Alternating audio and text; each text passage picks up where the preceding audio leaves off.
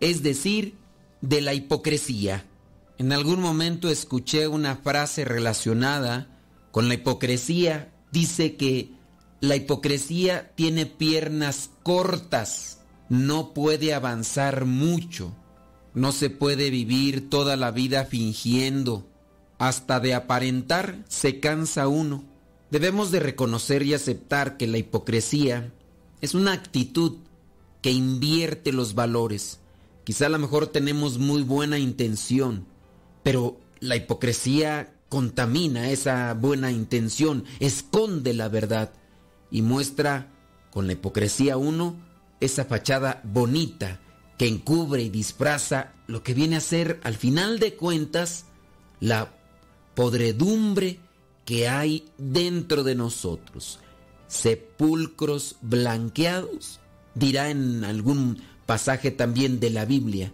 En este caso, la hipocresía era la máscara aparente de la máxima felicidad a la palabra de Dios que escondía la contradicción de la vida de estos que se presentaban ante Jesús.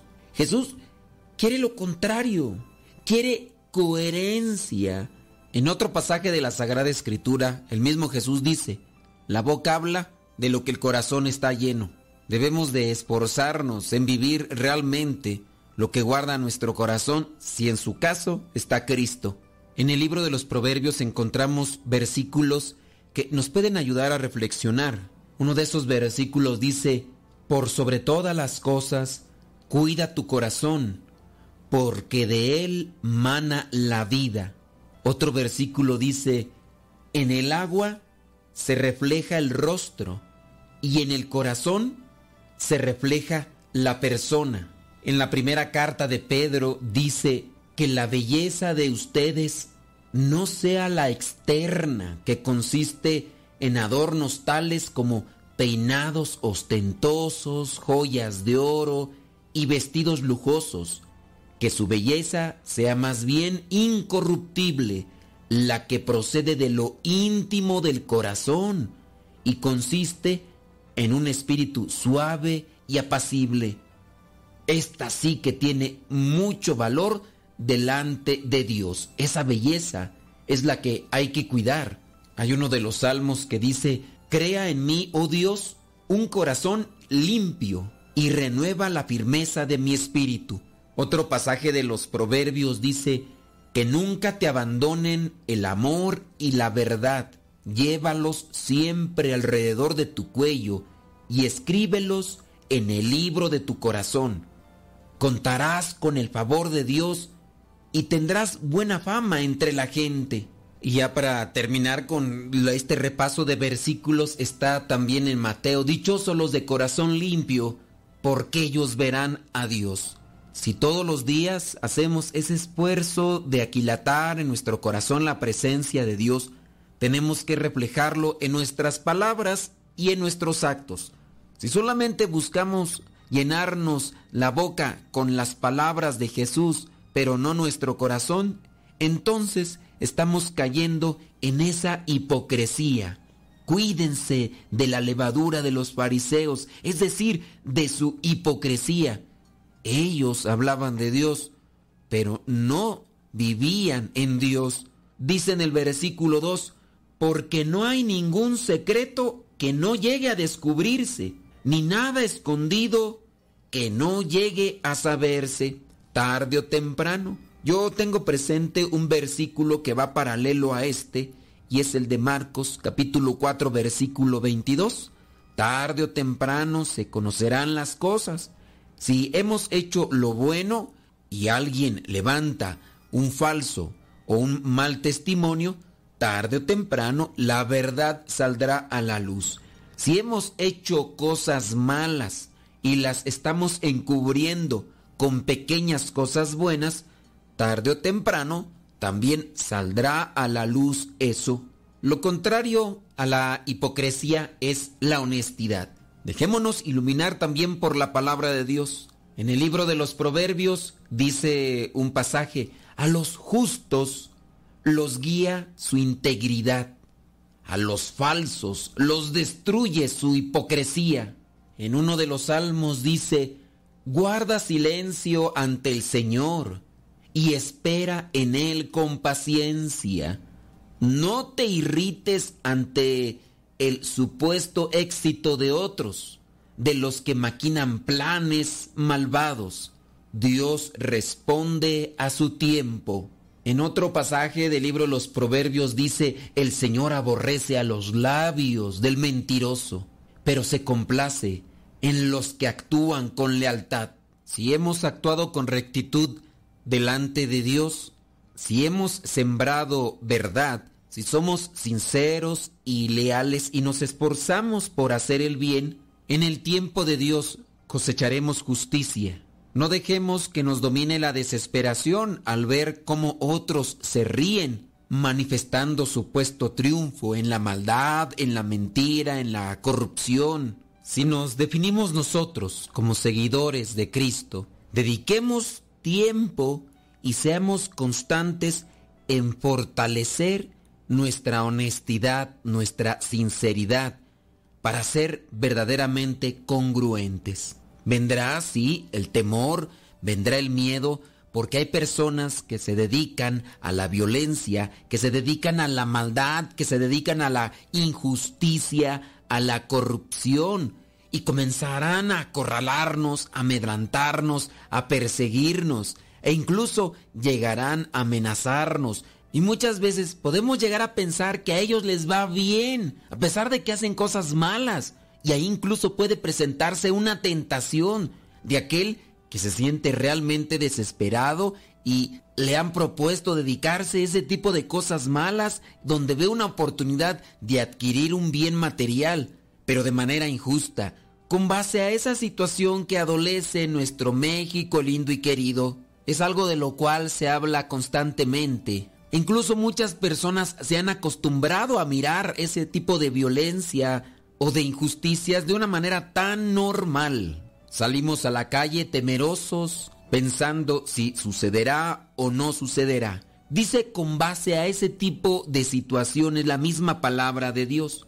A ustedes, amigos míos, les digo que no deben tener miedo de los que matan el cuerpo, pero después no pueden hacer más. Yo les voy a decir a quién deben tenerle miedo. Ténganle miedo al que después de quitar la vida tiene autoridad para echar en el infierno.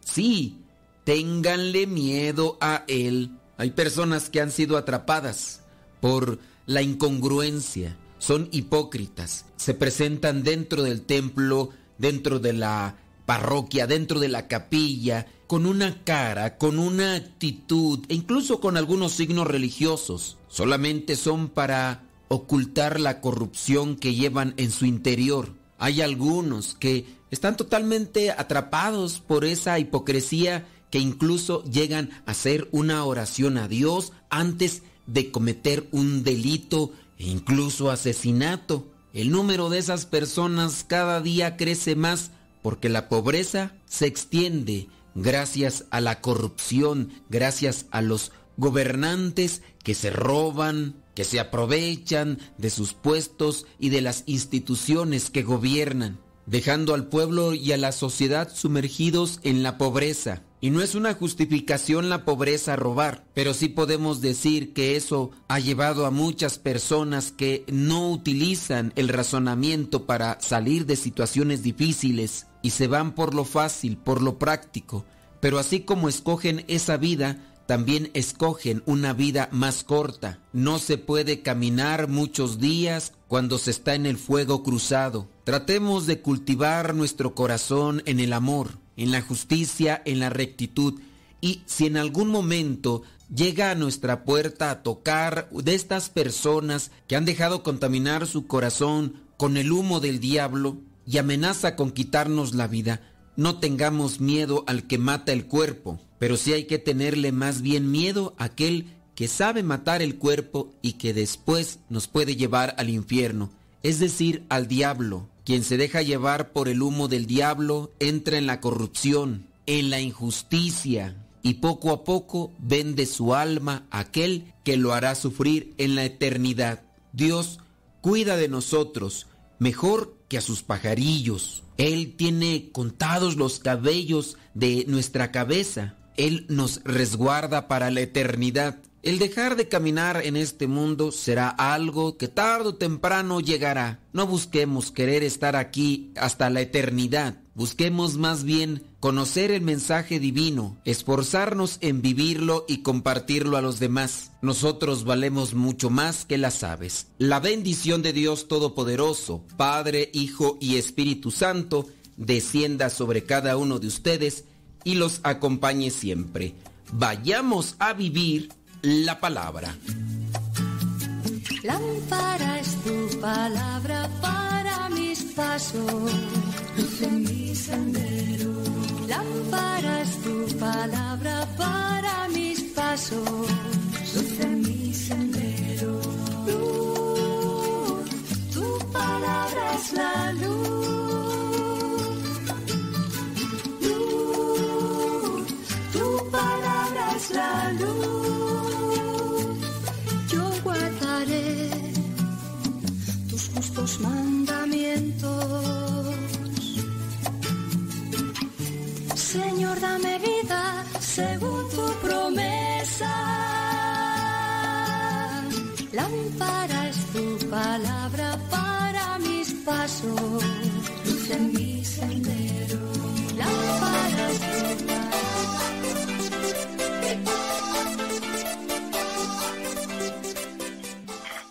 hola, padre. Mi nombre es Juan Carrasco. Vivimos en Indianápolis. Un saludo cordial para usted y su radio, radio escuchas. Que Dios los bendiga.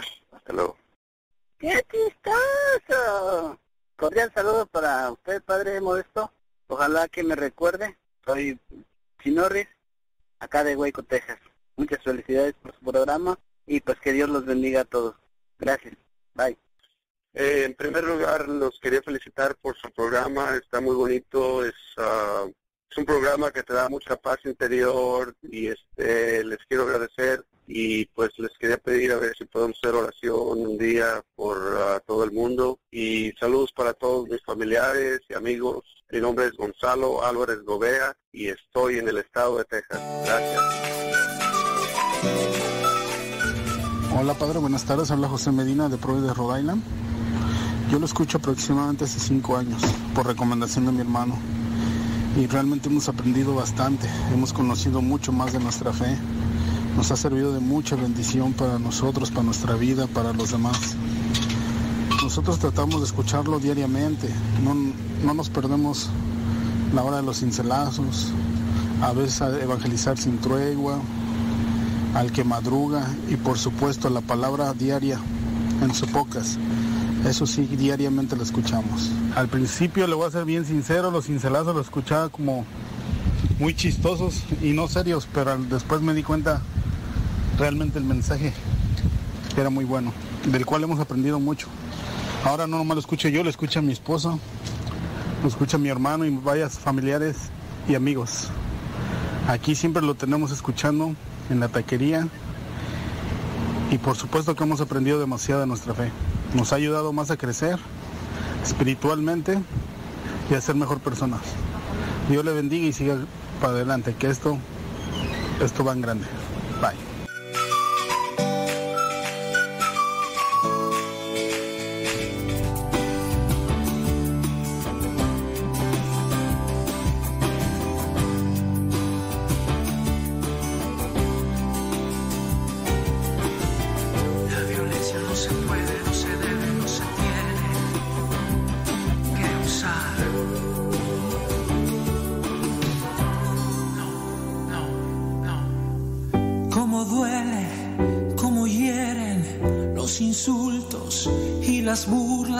Déjenme en paz.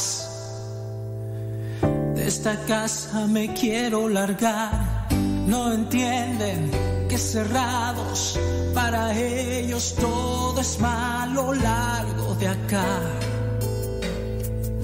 Papá, mamá, cállense ya, ya no griten, no más golpes que he hecho,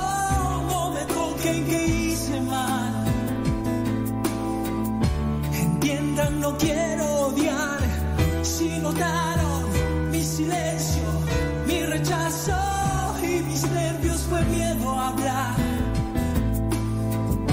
Con golpes que no va a ganar, no.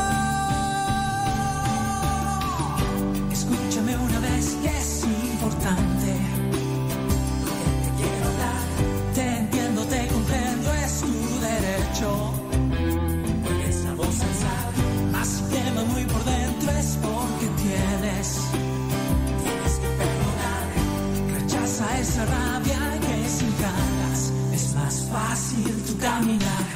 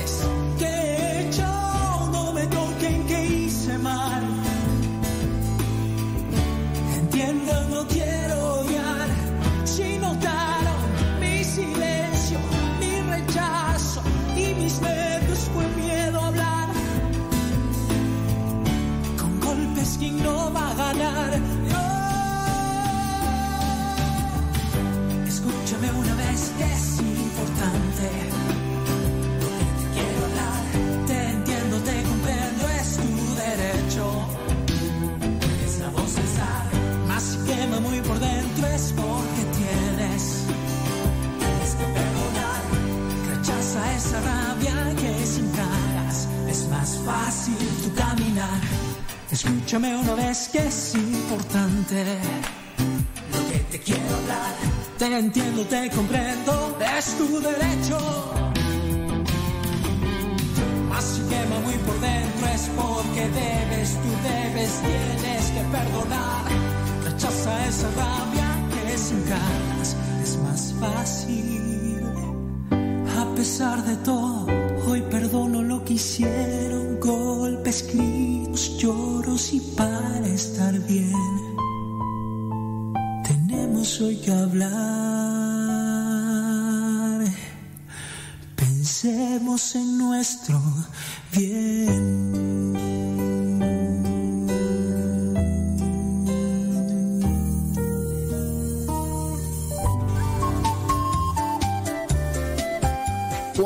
Tensión vivimos cada día. Estamos como resistiéndonos a todo lo que sucede, a todo lo que nos piden los demás, a todo lo que nos exige un esfuerzo que no teníamos previsto.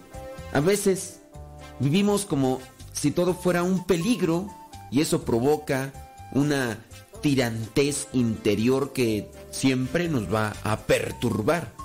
Por eso es bueno que cada tanto tomemos conciencia de esa tensión y nos aflojemos por dentro. Suele ser útil repetirnos a nosotros mismos, serénate, aplácate, no te resistas. Eso no significa que nos echemos a dormir, sino que sigamos haciendo las cosas de siempre con una actitud interior mucho más sana.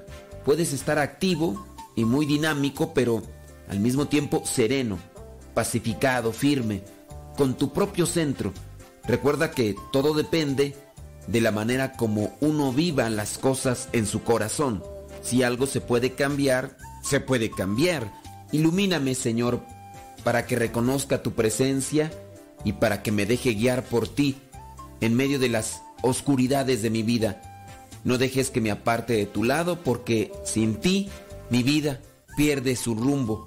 Cuando escapo de tu presencia, al final de todo se vuelve confuso, sin sentido. Por eso, toca mi interior con tu espíritu, para que crea en ti con toda mi alma y pueda así confiar en tus promesas. Abre mis ojos para que descubra que siempre estás conmigo.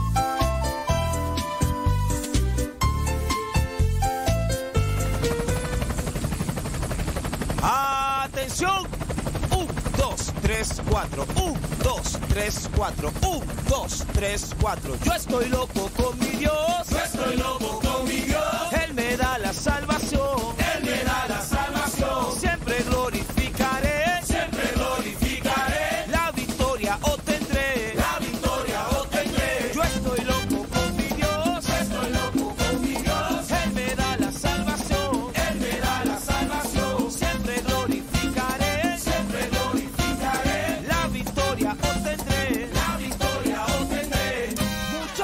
Llaman loco porque vivo enamorado. Muchos me llaman loco porque vivo enamorado. Enamorado de Cristo, de mi Cristo oficial. Enamorado de Cristo, de mi Cristo oficial. Aunque muchos no lo crean, enamorado vivo yo. Aunque muchos no lo crean, enamorado vivo yo. Vuelto loco sin idea de mi Cristo en que estoy. Vuelto loco sin idea de mi Cristo en que estoy. Es que yo vivo enamorado de Cristo.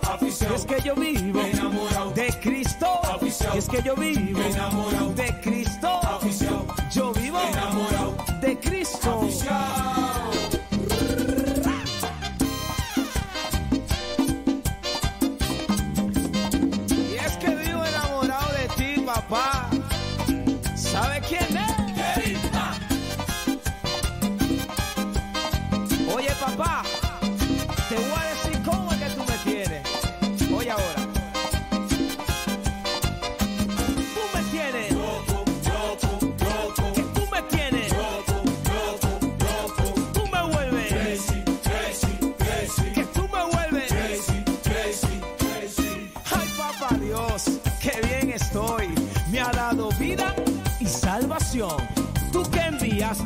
a Jesucristo por el pecado de esta nación. Por eso canto,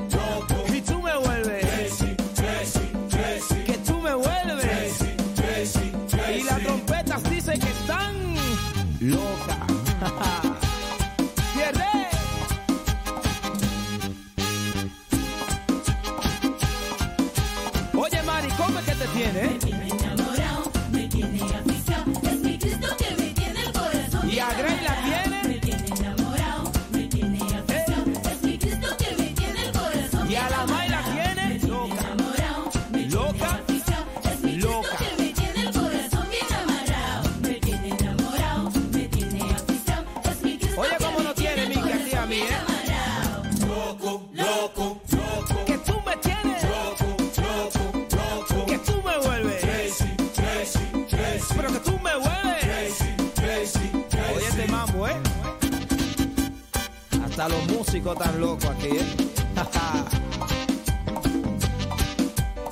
Oye, ¿quién es?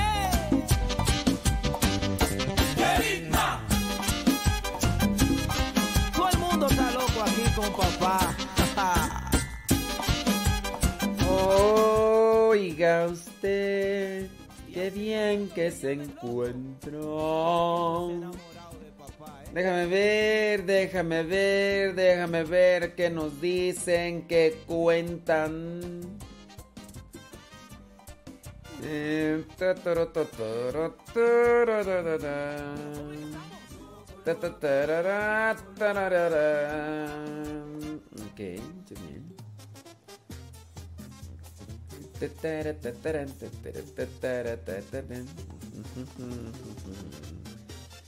bien.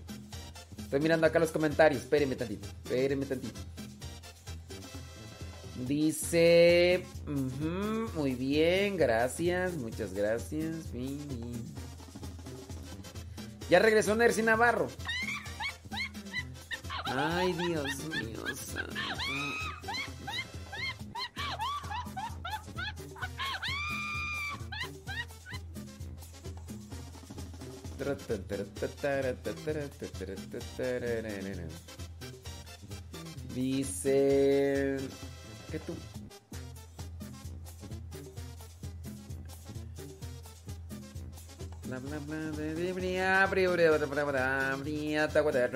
Tu tu tu.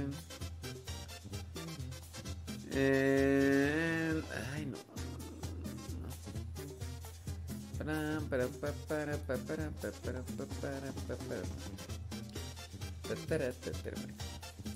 Ya ahora sí dice que ahora sí ya escuchó su saludo. Vaya, vaya.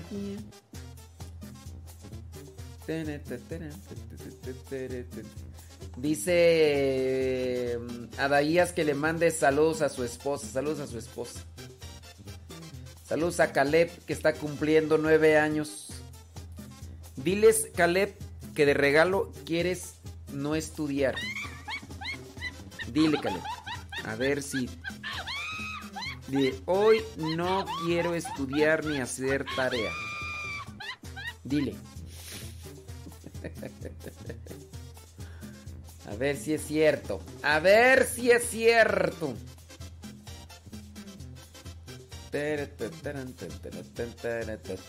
Estoy checando acá. ¿Dónde estaba checando? Estaba por ahí mirando. mm, Dice. Seis películas que muestran la acción del demonio. Un artículo.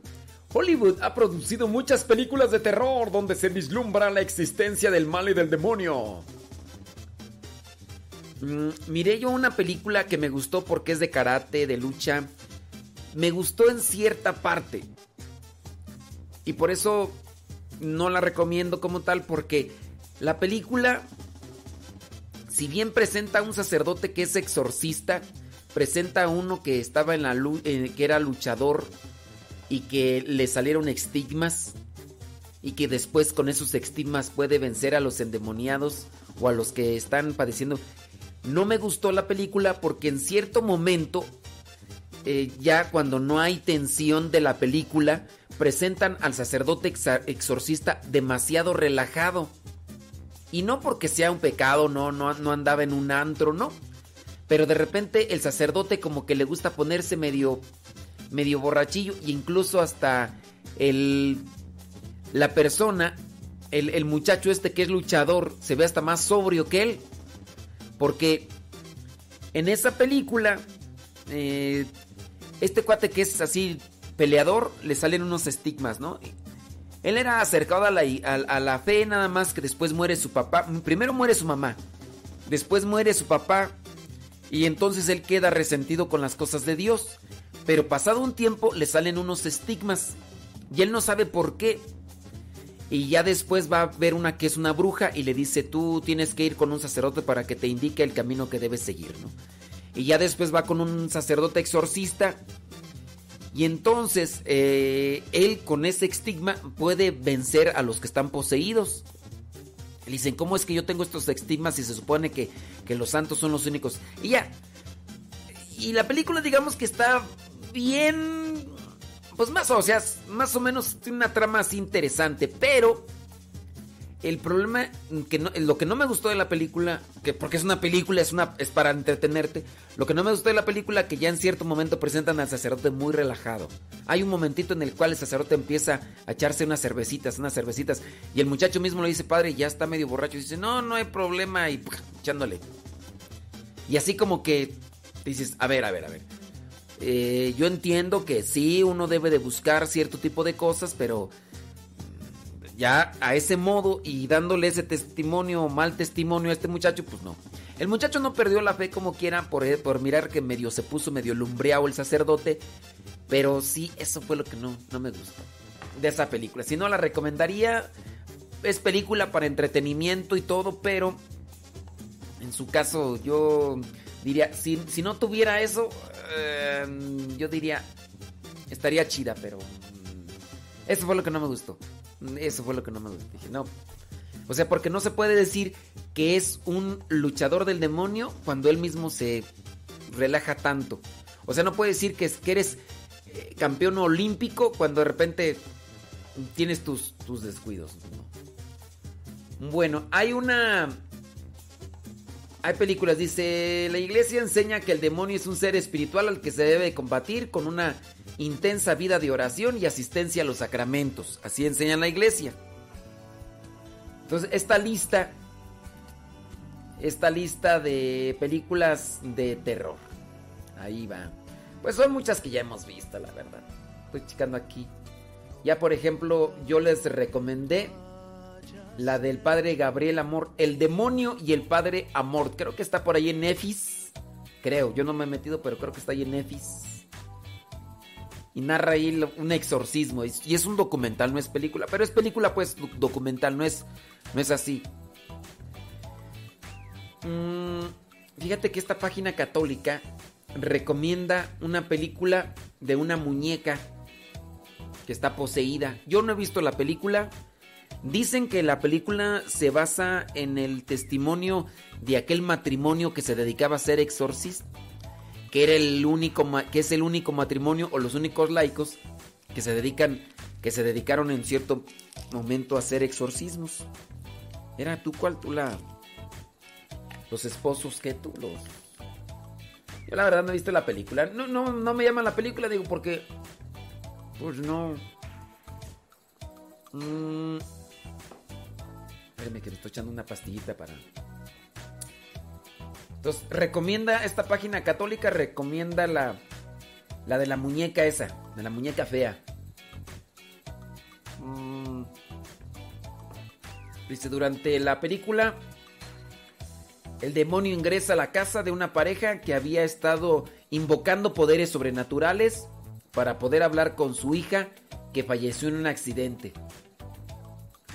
El sacerdote y experimentado sacerdote eh, exorcista Padre Roberto indicó que si bien la película tiene algunas inexactitudes, no contradice las enseñanzas de la Iglesia Católica sobre las posesiones demoníacas y el exorcismo.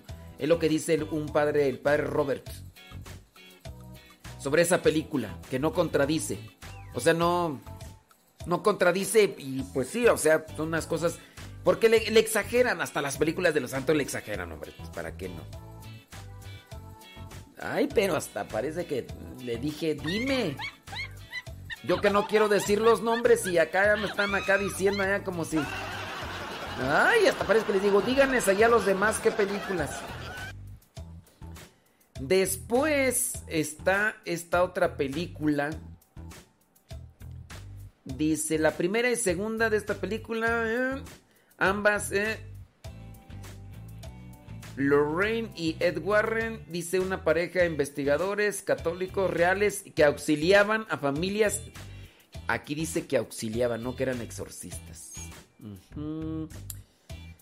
Ah, dice, los Warren eran de los pocos laicos autorizados por la Iglesia Católica para investigar y elaborar informes sobre estos fenómenos. Sin embargo, no tenían permiso para realizar exorcismos. No tenían, dice esta página católica. Lorraine falleció en el 2019 y Ed, Ed Warren mm, falleció en el 2006. Ambos animaron a sacerdotes a tomar en serio los puestos de caso. O sea, no tenían permiso de exorcismos. Pero creo que la película narra, ¿no? Yo no las he visto esas películas, pero yo la, película que sí podría recomendar y que incluso fui a ver al cine se llama El Rito. De hecho ahí sale Anthony Hawkins. Anthony Hawkins. Es así película porque la miré y me di cuenta pues que dentro de aquellas cosas que, que son así estables pues están bien. El Rito. Esa sí la puedo decir. Las otras no porque no las he visto. Aunque tú las hayas visto, sí, tú ya sabes quién pero yo no podría recomendarlas porque no las he visto. Tú recomiendas a los tuyos, yo no las puedo recomendar. La del rito sí yo la yo la, la, puedo recomendar porque esa ya la vi. La película del rito narra la historia de un sacerdote que es escéptico, el padre Michael, que viaja a Roma para participar de un curso sobre exorcismo. De hecho, los cursos son reales, ¿eh? O sea, no en la película, pero esos cursos de exorcistas se hacen en el Vaticano. También hay cursos en las arquidios, en las diócesis, arquidiócesis. Por ejemplo, aquí en México creo que cada año se hace un curso de exorcistas. Actualización y todo eso. Dice, el rito es una película que habla sobre la fe y que los realizadores quisieron que las escenas de los exorcismos fueran lo más precisas posibles. Aunque ahí creo que es donde avientan que clavos y no sé qué, ¿verdad? Y, todo lo demás. Dice El exorcismo de Emily Rose. Esa también yo la recomiendo. Esa sí la recomiendo. Igual que la del rito. El exorcismo de Emily Rose. Puedo decir que fue una de las películas que yo miré de terror y que me duró el miedo durante semanas. Aunque el terror no... Hay, hay una forma de, de dar a conocer esas películas de terror. Hay películas gore, mucha sangre, y hay otras películas donde hay mucho sobresalto. Ese tipo de películas donde estás bien tranquilo y de repente te sale algo y tú brincas por lo que sale, ¿no?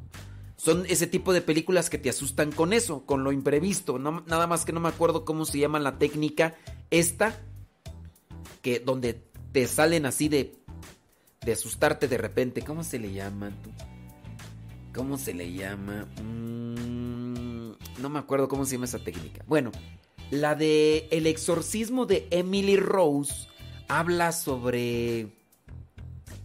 A ver, tú muy, muy, muy acá, muy de películas de miedo, dime cómo se llama, cuál es esa, e, esa, no técnica, sino cómo, es la definición de ese tipo de películas de, de, sustos inmediatos, así que a ver, a ver si muy acá, que, que, te, eh, la experta, la experta de las películas. A ver si es cierto. A ver si es cierto que, que, que muy acá, muy conocedora de... A ver si es cierto.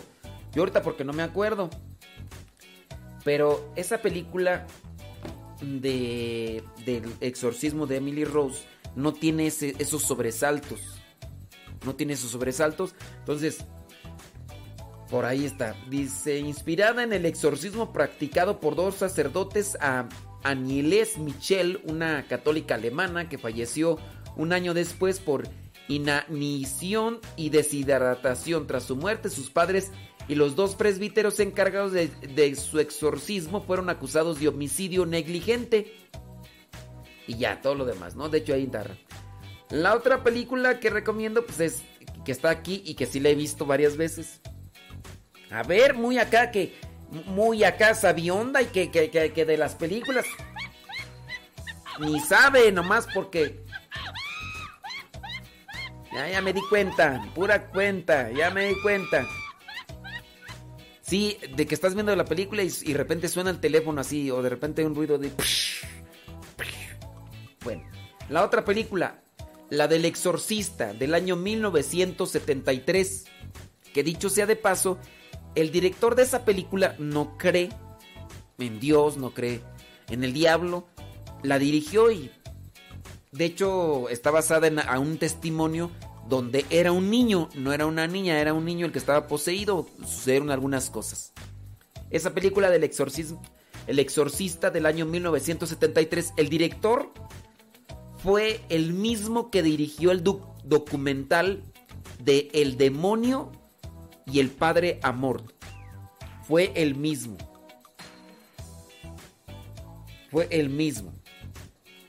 Dice aquí, tengo una duda sobre lo de las películas que está hablando. Alguien una vez dijo que al ver las películas de terror está mal porque cuando las miramos abrimos puertas del demonio. Miren, hay que analizar muy bien quién las dijo. ¿Quién dijo eso? No es un principio de fe, no es un dogma, es una teoría. Yo también en algún momento llegué a concebir eso, de que uno abre puertas.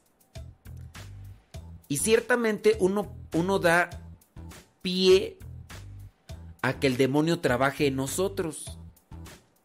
Pero no el hecho de ver una película como en este caso podría ser una película de terror. Y por eso yo les estoy, fíjense, fíjense, ¿qué películas les estoy recomendando? En tanto para que, no para que las vean como, como que tienen que verlas, ¿no? Si es por, por si les gusta ver películas de ese género, decirles, esta película podría tener un elemento que te ayuda Miren, puedo suponer puedo suponer quién fue el que dijo de que cuando tú miras una película de terror se abren puertas. Puedo suponer. Y a lo mejor me, me equivoco, yo nunca lo escuché. Pero miren, analicemos la cuestión desde un sentido común. Digamos que yo veo algo en mi casa, pongo la película. Tú te das cuenta, ¿no? Cuando hay invocaciones de la Ouija y todo eso. Si fuera así de sencillo para abrir las puertas a los demonios,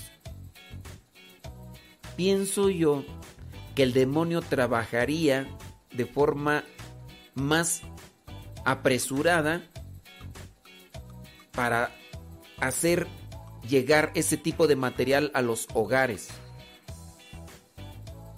Yo así como tal no creo que se abra una puerta al demonio por ver una película en su caso. Otra cosa es que la película puede inspirarte a hacer cosas con las cuales sí le abras la puerta al demonio. Por ejemplo, tú no tienes ningún principio de fe. O si los tienes, simplemente no los tomas tan en serio. Digamos que tus jovencitos ven la película donde están jugando a la Ouija. Y al no tener tú ni tus hijos principios de fe, les puede llamar la curiosidad en querer jugar la Ouija. Y al jugar la Ouija, ahí sí estás haciendo una invocación. El ver la película no es una invocación, es una proyección de algo que se hizo para entretener, pero también para reflejar un acontecimiento con otras personas. Pero si tú, por ejemplo, pones esa película de terror en tu casa, ¿tú crees que se abre un portal al demonio? Ahora, especifican películas de terror. ¿Qué podría ser en su caso y con un sentido común utilizado? ¿Qué podría ser peor? El que te pongas a mirar películas sucias, películas, tú ya sabes de cuáles, o películas de terror, como en el caso la que te estoy mencionando, que, que, tienen un sentido eh, equilibrado y que no contradicen la doctrina ni tampoco son eh, engañadoras de la cuestión de la fe. Eh, por ejemplo, esa de El exorcismo de Emily Rose, El exorcista, El rito, el... En el caso, si, si, si aplicar el principio que, que, se menciona, que alguien lo dijo y que a lo mejor yo también en algún momento así lo referí, de que el mirar películas de terror abren, abren las puertas de los demonios, entonces tú crees que el padre Amort, el padre Amort, Gabriel Amort, ya falleció y todo, pero tú crees que el padre Gabriel Amort hubiera permitido que se le grabara, teniendo en cuenta que el que le estaba grabando era el director de la película del exorcista y que iba a utilizar esas grabaciones, que las iba a utilizar para transmitirlas. Si, si el padre Gabriel Amor hubiera también aceptado esa idea de que con una película de terror se abren las puertas al demonio, entonces el padre Gabriel Amor hubiera dicho, no me grabes, porque ese video lo van a, lo van a ver en una casa. Ese video lo van a ver en una casa y no sea que después se les vaya, porque con las películas se abre las puertas al demonio. Digo, hay de películas a películas y por eso estoy como que descalificando las que yo no he visto, como para decirte estas tienen algo en contra. A ver, dime. ¿Crees tú que el padre Gabriel Amor no hubiera advertido? No sé, identifica quién dijo esas cosas Yo en algún momento a lo mejor las mencioné, yo ahorita no recuerdo así bien, bien claro, pero yo no soy de la idea tan precisa de que por el solo hecho de ver una película se abran las puertas del demonio a una familia. Yo no creo así, así. Oye, ¿por qué está el demonio? Ay, es que un día trajeron la película de esta muñeca y, y ya desde ese día llegó el demonio a la casa. No, yo así como tal no lo creo. Puede ser que se den ese tipo de manifestaciones cuando las personas comenzaron entonces a hacer la invocación o a jugar la ouija o llevaron a un de esos eh, curanderos y los demás. Ahora, ¿cómo crees que pudiera entrar más el demonio en tu casa? ¿Viendo películas de terror o mirando en tu celular o ahí en tu computadora videos sucios? Videos de, tú ya sabes, tú ya sabes de qué. Ah, de eso sí, no, ¿verdad? todo lo que uno deja entrar a la mente y al corazón o puede afectar o puede sanar o puede curar. Si yo veo películas de aquellas de terror y, lo llevo a mi mente para practicarlo, entonces me va a afectar. Por ejemplo, si tus niños o tu familia ven ahí lo de la Ouija y a tus hijos les llaman la curiosidad, ¿a poco y si será cierto tú? ¿Y si compramos una? Vamos a comprar una y hacemos una sesión. Vamos, y pregúntales a algunos de nuestros radioescuchas, por ahí tengo nombres de algunos que jugaron en su adolescencia por curiosidad, porque vieron quizá en una película o escucharon y al no tener una fe fuerte, los se motivaron a hacer eso y ya después vienen las consecuencias y pregúntales. Ahí que cada quien se confiese de los que nos están ahí escuchando y están ahí, que, digan quiénes y, y pregúntales qué les pasó. A mí me ha tocado atender algunos casos y que he hecho yo algunas oraciones de liberación porque se pusieron en cierto tiempo de su vida, en cierta etapa de su vida, se pusieron a jugar la Ouija y, ahí todavía tienen las consecuencias. Entonces yo, yo eso es lo que considero. Que el ver una película como tal puede tener una repercusión dependiendo si uno ve las imágenes y ya. Pero también hay que ver pues qué tipo de películas, ¿no? Pero yo no considero y yo nunca escuché al padre Gabriel Amor ni tampoco he leído nunca ni escuchado al padre José Antonio Fortea que diga que ver películas es abrirle puertas al demonio. Yo lo que sí digo es, si tú ves una película y no tienes principios fuertes en la fe, te puede llevar a la curiosidad de querer practicar lo que ahí miraron y ahí le estás abriendo. Ahora, ¿quién es aquel ¿Quién es aquel que ha dicho que con ver películas solamente se abren las puertas al demonio? ¿Lo puede asegurar o atestiguar? Ahora, si, si lo dijo quien supongo, quien supongo que lo pudo haber dicho, analiza su situación de vida y, y, trata de analizar si todavía está estable, que yo pienso que... Y también analiza cómo está conforme a la doctrina, porque no es lo mismo un sacerdote popular en internet a un sacerdote que por los años y por las cosas que ha escrito se le puede tomar con más seriedad. El padre Gabriel Amor ya murió. Podemos decir que, es un hombre entregado, que buscó siempre el bien de los demás. El padre José Antonio Fortea ha escrito muchos libros, Consideramos que es un padre serio, equilibrado, apegado conforme a doctrina y demás. Analiza tú a los otros sacerdotes.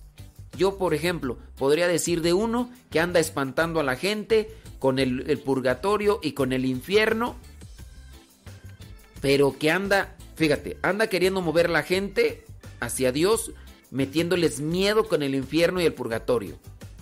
Y ese, sin decir ese nombre, ya para los que lo conocen, dice este sacerdote, yo por eso digo que no está bien en la doctrina este sacerdote por, por este principio, sin decir su nombre. sea quien sea, ya. Dice este sacerdote que es pecado mortal recibir la comunión en la mano. Ya para los que lo han escuchado ya saben a quién me refiero. Ya saben a quién me refiero. Eso, no es, eso no es doctrinal. Esa es una idea de él.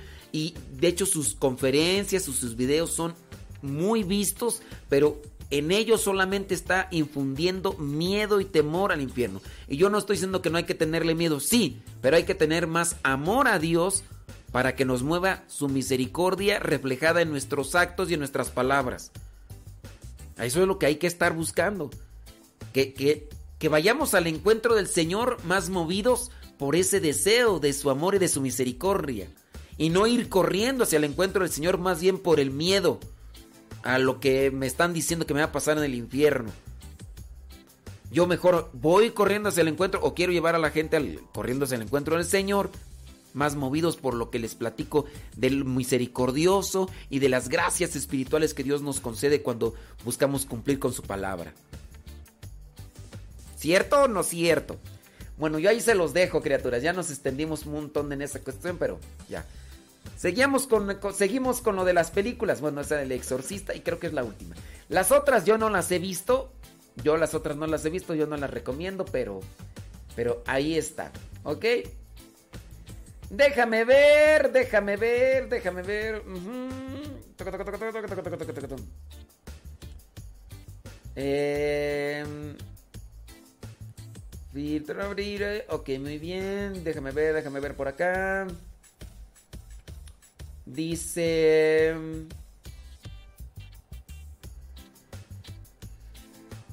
Dice que yo puse un testimonio de una muchacha que miraba películas de terror.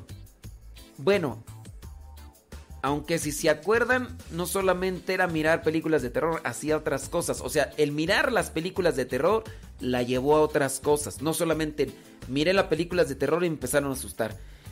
Si una persona comienza a mirar películas de terror y dice que la comienzan a asustar, también se tendría que analizar si realmente es que la asustaron o era su gestión. Ustedes vean películas de... Miren, les voy a dar un tip. Hay videos de exploraciones urbanas que se hacen a los cementerios.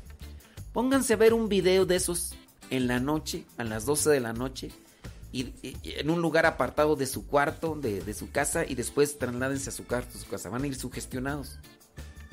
Entonces, hay que también ahí checar eso, ¿no? Eh, déjame ver. Déjame ver, déjame ver. Dice, ¿y qué tal cuando uno mira, mira los programas de paranormal? Pues es que, miren, muchos de esos programas de paranormal que salen en televisión y todo eso, seamos sinceros, esos, muchos de esos programas son como las películas. Les agregan condimentos. sean un poquito más críticos.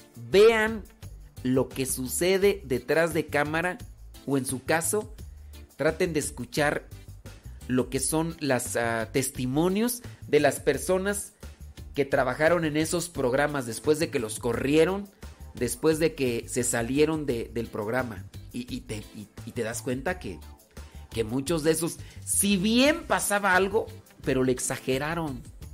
Entonces tú como que digas, ahora, ¿qué pasa si ves tú esos eh, programas de lo paranormal? Yo por ahí he visto unos, algunos en internet. Pues lo que te están ahí ofreciendo muchas de las veces son a maestros espirituales eh, fulanos supuestamente que hacen limpias y no sé qué y no sé qué. Pues igual que en, en las películas, a lo mejor a ti te está pasando algo y tú no tienes bien fundamentada tu fe, al rato vas a quererle hablar a ese maestro vidente o espiritual para que te ayude en un problema y comenzará, en su caso puede ser hacerte cierto tipo de trabajos en tu casa y ya le estás dando chance al, al, demonio. O sea, pero no por el hecho de, verlo. Pero sí son los riesgos, ¿no? Eh, dice... Mm, dice, creo que para ver este tipo de películas debes estar bien firme en la fe. ¿Qué es estar bien firme en la fe? Es que así decir, estar bien firme. ¿A quién podrías definir como estar bien firme? Está medio. Sí, ¿verdad? Eh, dice que por qué el día de los fieles difuntos eh, ponen cráneos pintados de colores en el centro de los altares y a la Virgen por ahí en la esquina. A eso se le llama Día de los Muertos. El Día de los Muertos es una celebración cultural. Y en ese caso tú ya tendrías que ir a cuestión cultural eh, dentro de lo que es la cultura mexicana para saber por qué se ponen cráneos o por qué se incluso se hace ya ahora desfile y todo eso. Eso no tiene nada que ver con el cristianismo. El Día de los Muertos no tiene nada que ver con el cristianismo. Una cosa es que el Día de los Muertos sea el mismo día de los fieles difuntos. Eso. Pero si tú sabes, por ejemplo, que celebra la iglesia el Día de los Fieles Difuntos, ahora solamente métete ya al google porque eh, la celebración, la fiesta, la celebración cultural del Día de los Muertos en México. Y ahí en el google, ahí te va a dar a conocer esa cuestión cultural. Eso es, eso es solamente de, de, de conocimiento cultural. Entonces ahí chécale, chécale, porque eso es de cultura. Eso es algo parte de, de la cultura mexicana. No tiene que ver nada con...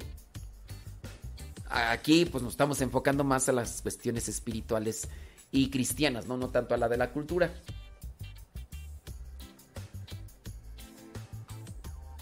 Dice, yo creo que si soy católica no debo de hacer eso aunque sea la tradición de sus abuelos. Es que los que los hacen entrelazan varias cosas allí, entonces no es no es que la iglesia proponga ese tipo de celebraciones. Así como si tú ya estás consciente de tu fe y crees que estás firme en ella, pues no estás nada más porque sí, sino que tú fuiste a cursos, estudiaste, leíste y ya entonces tú tienes una idea clara. Pero hay muchas personas que no tienen una idea clara de lo que es ser cristiano y esto también uno debe de aceptarlo y ser paciente y más que en este caso señalar o indicar o que yo no haría o que si no haría, pues también hay que tener presente que esas personas mezclan, hacen un sincretismo y si no sabes qué es la palabra sincretismo, pues búscala ahí en el internet. Entonces hacen un sincretismo.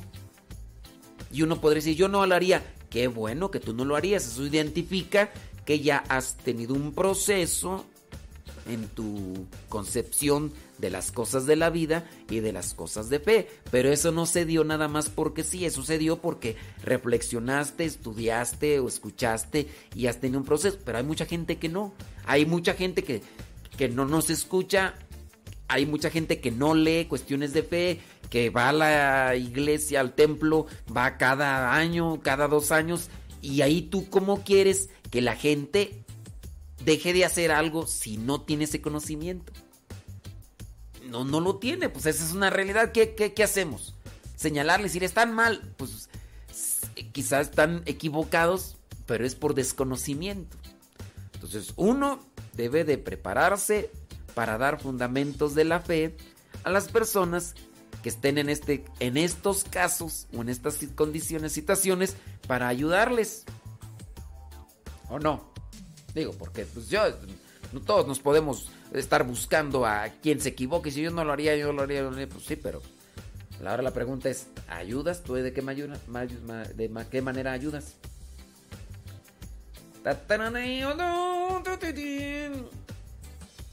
Dice... Ok, muy bien.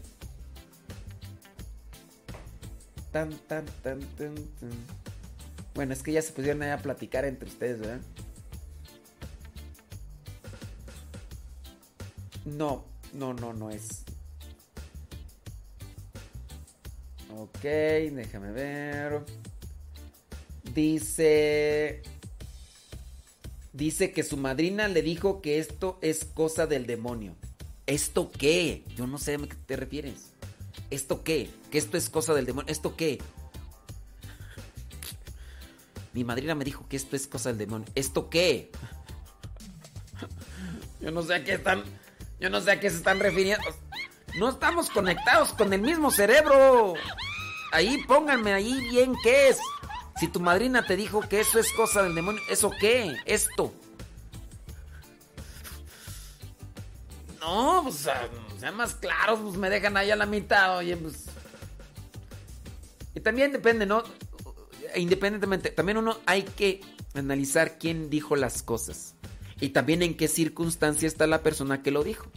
Porque en su caso, si el sacerdote aquel te dice que ver, el ver solamente películas, con eso abre las puertas al demonio, nada más analiza cómo está su situación de vida también. Y también cómo está él ante la iglesia en general. Pues sí. Miren, este... ¿Qué es cosa del demonio? Mm. Pues yo no sé si tu madrina conoce de historia, analiza la cuestión cultural y todo eso. Yo no puedo decir que es como tal del demonio. Porque, a ver, ¿tu, madrina quién es? ¿Quién es tu madrina?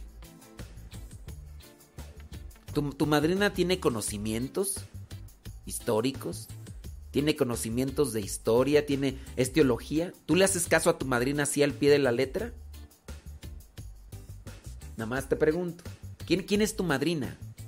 O sea, yo, yo sí creo que eh, también hay que analizar las cosas y, no porque, por ejemplo, sea tu madrina, ya, ya le vas a creer todo, ¿no?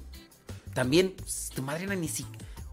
Pues disculpa, pero tu madrina ni la primaria terminó. ¿Quién es tu madrina? Tu madrina es una religiosa, tu madrina es quién. Y luego también si es una religiosa o es una persona que está bien leída, dicen allá en mi rancho, también uno tendría que analizar cómo está ella ante, ante la iglesia. ¿Quién, ¿Quién es tu madrina?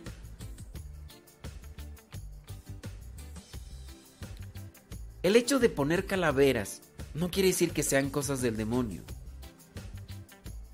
Puede ser un contexto cultural o, un, una, una cuestión referente. échame más leña, échame más leña para darle una zamarreada a tu madrina y le voy a dar una...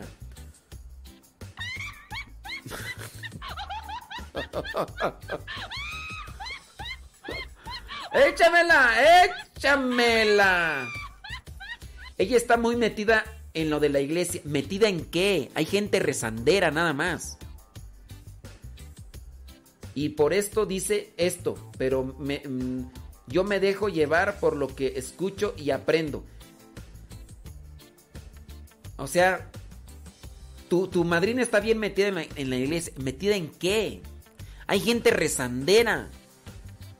A lo mejor tu madrina es rezandera y está bien que sea rezandera, pero que también conozcan un poco más sobre lo que son las tradiciones y la cultura para que no ande diciendo cosas que no. Pues sí, pues es que de repente hay que distinguir cuestiones culturales. Yo podría darle una... Es ministra de la comunión. Aquí han puesto a gente que no sabe ni leer a ministros de la comunión. Aquí han puesto, o sea, el hecho de que le hayan nombrado, yo preguntaría, ¿y quién la nombró? Y no se dice ministro de la comunión, se dice ministro extraordinario de la comunión, ¿eh? Tu madrina. Es ministra extraordinaria. Yo tendría que preguntar quién la nombró, hace cuánto tiempo, qué formación recibió, qué formación recibió. Porque no, no, no por el hecho de que sean ministros extraordinarios de la comunidad quiere decir que ya son las panaceas. Hay algunos que sí están bien preparados y hay otros que están al traste. Hay unos.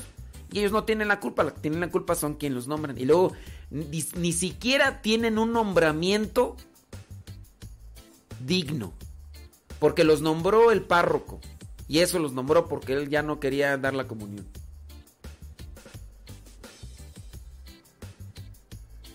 Dice, exactamente, dice Conchis, hay un santo que tiene en su mano un cráneo. De hecho, no es uno, son varios. Entonces, para la madrina, de acá de mis ojos. Yo, pregúntale hace cuánto que recibió la formación. Hay ministros extraordinarios de la comunión que son como los dinosaurios. Tienen desde el Génesis siendo ministros extraordinarios de la comunión. Un día los nombró un párroco. Ese nombramiento en siquiera tiene una solidez como tal porque el nombramiento lo da el obispo. Cada año se tiene que renovar, tienen que prepararse para que den un servicio propio y digno. Pero hay por ahí tanto sacerdotes, tanto ministros de la comunión, con muchísimas deficiencias. Y eso de que sea ministro extraordinario de la comunión, quién sabe si tu madrina sabrá leer, porque hay algunos que, si se fijan, estoy dando una a la madrina. Le estoy dando una buena a la madrina. A ver, investigue cómo se llama ese santo. Dile a tu madrina Dile a tu madrina que hay, un, hay varios santos que incluso tienen cráneos a su lado. Así, así que están dibujados. Son referenciales. Entonces quiere decir que eso también es del día. Entonces ese santo no es, es, son, son es cosa del demonio, ese santo. Entonces, según eh, el veredicto de tu madrina. Ay, Dios mío. Oye, en tiempo de los primeros cristianos, las catacumbas. ¿Qué lugar son las catacumbas? Hay que, hay que ilustrarse un poquito más para no andar diciendo cosas a, a la y se va. ¿Qué son las catacumbas? ¿Cómo eran las catacumbas? Para los que saben de las catacumbas, pues ya me dieron la razón. Echen, una, ojeada ahí, busquen catacumbas en el Google y van a ver las catacumbas como eran en aquellos tiempos. Entonces, el hecho de vincularse con cráneos y huesos no tiene nada que ver, con, y en su caso, si se vincula con un cráneo o con, huesos de, de personas muertas, no quiere decir que tengan una vinculación con los demonios. Hay que analizar muy bien el caso.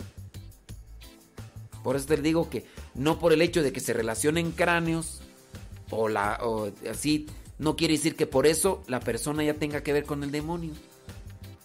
Entonces hay que analizar la cuestión cultural en México y el hecho de los cráneos. ¿Es malo tener un cráneo? Pues depende. Si, si eres bruja, si eres chamana, si eres nahuala, pues ahí es otra tu intención.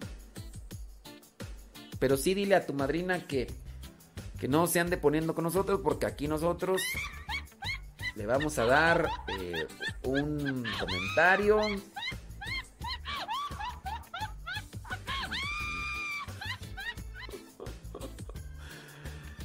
Ay, pues sí, les digo, pues que es, también cuestión no nada más hablar por hablar, pues hay que también tratar de tener un contexto y, ya.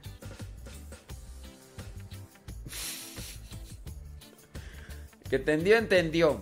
Entonces sí, es una cuestión cultural y traten ahí de checarle, vean los santos que tienen cráneos.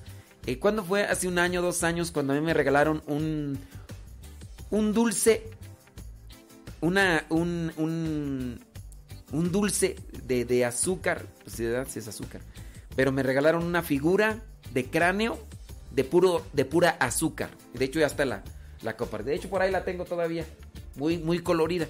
Es parte de una cultura y no quiere decir que la cultura es satánica, es parte de la cultura, pero hay que también darse cuenta que habrá personas que dentro de la misma cultura tienen esas creencias y si tú eres cristiano tendrías que deslindarte de esas creencias de los antiguos, desde antes, antes de que llegara eh, la evangelización. Y, si tú tienes una referencia al cráneo, que significa San Francisco de Asís, San Jerónimo, son de los santos que ahorita recuerdo, que se les dibuja con un cráneo incluso a un lado de la mesa. Por decir dos de los santos, hay otros que ahorita no me vienen a la mente. Son dos de los santos. Entonces quiere decir que si a San Francisco de, San Francisco de Asís le decía hermana muerte. ¡Ay, ya creía en la Satán muerte! Hay también hay que también entender cuál era la referencia y conocimiento y tantas otras cosas más.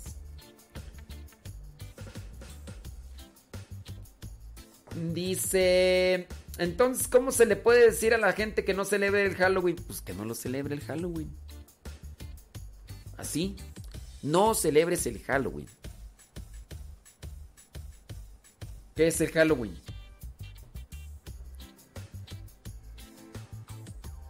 Pues sí. Así diles, no, no celebres el Halloween. ¿Por qué? Mm, es una fiesta, sí, pero esa fiesta mm, puede llevarte a otras cosas más. Es que todos los años, ¿no? Desde, desde que iniciamos con toda esta cuestión, siempre repetimos las mismas cosas y siempre nos preguntan. Ándele, pues. Tan, tan. Está dura la quemazón. La, no. A ver, llame a tu madrina. Voy a dar una.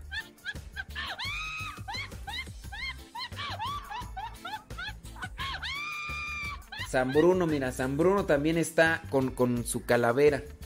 Entonces hay que decirle a la madrina de acá que San Francisco de Borja también tiene un cráneo. Se le dibuja con un cráneo.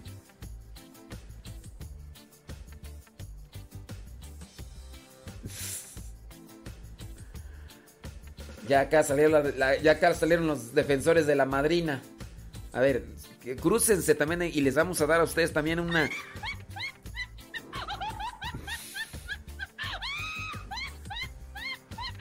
Que dicen que para el tema de las calaveras haga un programa completo. Lo hemos hecho.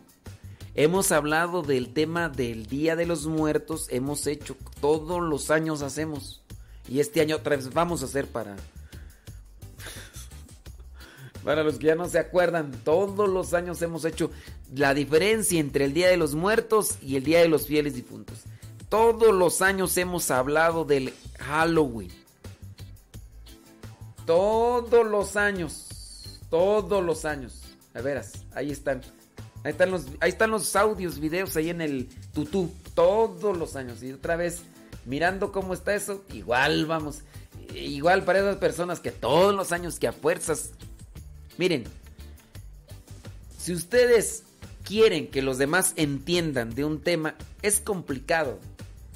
Si los demás no están en la misma sintonía. Lo mismo me pasa a mí. Yo no puedo hacer que, ustedes entiendan todos lo que a veces nosotros compartimos aquí porque no todos están en la misma sintonía. Unos están en un nivel, otros están en otro y otros están a la calle de la amargura. Entonces así como que tú digas que todos me van a entender. No, entonces ¿qué voy a hacer? Desesperarme. Pero dígame algo, ¿cómo hacer entender?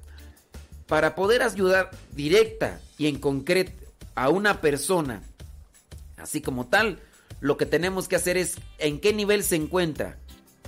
Y después de ver en qué nivel se encuentra esa persona, tratar de ir a ese nivel e irle acomodando los tabiquitos a su nivel, explicaciones a su nivel, para que las cosas se vayan acomodando donde deben de ser y avance esto. Porque si yo comienzo a poner tabiques o explicaciones en un nivel, se me va a venir abajo y no, nada. Así también ustedes, ¿cómo le hago para entender a esta persona? Fíjense primero en qué nivel está esa persona. Y entonces ahí es donde ustedes tienen que trabajar. Porque también ustedes quieren peladito y en la boca. Quieren que yo les diga algo para que ustedes vayan a repetirlo allá. Cuando ustedes ni siquiera a veces lo entienden bien ni lo han asimilado. Y, así no. Yo aquí aviento, sas, sas, sas, y, y habrá cosas en las que en ocasiones encaja muy bien la situación y otros comprenden y otros se me quedan chiflando en la loma y, y ya, y pues, ni modo, pues así en la radio. Pero ahí entonces entra el interés de cada quien por querer ir progresando. Y no la comodidad de cada quien de que van a querer que les diga algo específicamente para que ustedes vayan y lo digan allá, lo repitan allá y el otro entienda. Y puede ser que no, tú te llevas una idea de aquí y vienes, vas y la repites allá, la otra persona no está en el nivel de comprender esa idea que yo te estoy diciendo a ti. Y entonces la otra persona también va a seguir ignorando, va a seguir haciendo lo mismo. Y tú dices, pero ya te dije, ¿por qué no haces caso? Porque no, no conectó. No conectó la idea. Porque no te pusiste en el nivel que se encuentra para que ensamble bien esa idea que le, tú, le estás diciendo. Y aquí en la radio es obviamente difícil eh, poderme conectar con todos. Por eso unos me escuchan y otros no me escuchan. Porque los que me escuchan, ya sí, aunque les dé sus arrastradas y todo lo demás. Pero ya hemos sincronizado con ideas. Y hay gente que me escucha y no sincronizamos con las ideas y se van. Y, por eso. ¿Sí me explico? ¿Sí me entiendes, Méndez, o no me explico, Federico? Dice definición, ¿qué tú? Definición de religiosidad y fanatismo religioso. Es que el fanatismo, mira, el fanatismo. El fanatismo es estar cerrado. El fanatismo, sea fanatismo religioso, sea fanatismo político, sea fanatismo deportivo. Entonces, el fanatismo religioso es cuando una persona está centrada en unas solas ideas y no las haces cambiar por nada. Lo que ellas creen, aunque estén equivocados, eso es y ya. Y la religiosidad, pues de religiosidad que religiosidad es la acción de lo que está llevando a cabo un religioso, está viviendo una religiosidad. Pero hay religiosidad popular, que es la que ve el pueblo, y hay la religiosidad que lleva al que está. Entonces son cuestiones como que un tanto mmm, eh, distintas y al mismo tiempo desconectadas unas de otras, ¿no? No puedes, no, no es, no es como que aplicar sinónimos y antónimos aquí. Son, son cosas. No es lo mismo decir blanco y negro, decir blanco y verde y azul que no, no, no conectan. Los colores claros, cuando vas a diseñar un, una casa, los colores claros no conectan con los colores fuertes. Y pues de acá lo mismo, una cosa con otra, fanatismo religioso y, religiosidad, pues sí, pero ahí. Acá tendríamos que acomodar religiosidad en qué sentido. Religiosidad popular o, o la religiosidad propia de un, de un instituto o de un carisma y otras cosas. Ahí sí. Pero bueno, sí, es que está difícil, está difícil. Bueno, bueno. Eh, eh, pues sí, así es. Sí, ahí va, ahí va ya la radionovili. Dice... Uh, ta, ta, ta, bueno, déjame ver, espérame tantito, espérame. Dime la madrina. Y... Sí, ya vámonos a la radionovela. Vámonos a la radionovela del día de hoy, porque ya nos, ya, ya nos pasamos. Espérame.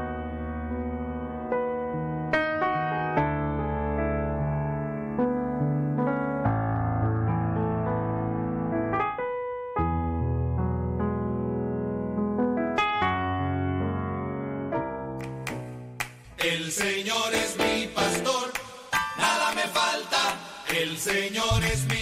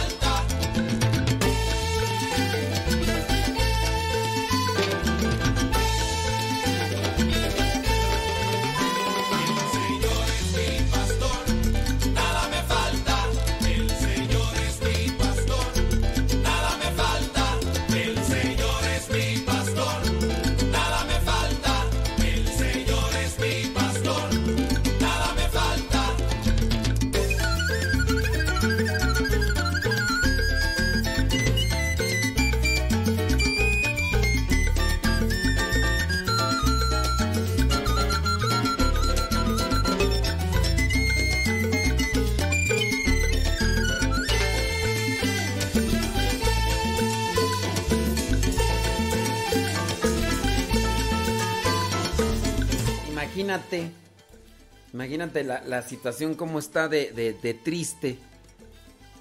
Acá una persona está diciendo que a los ministros extraordinarios de la comunión los designaron otros laicos.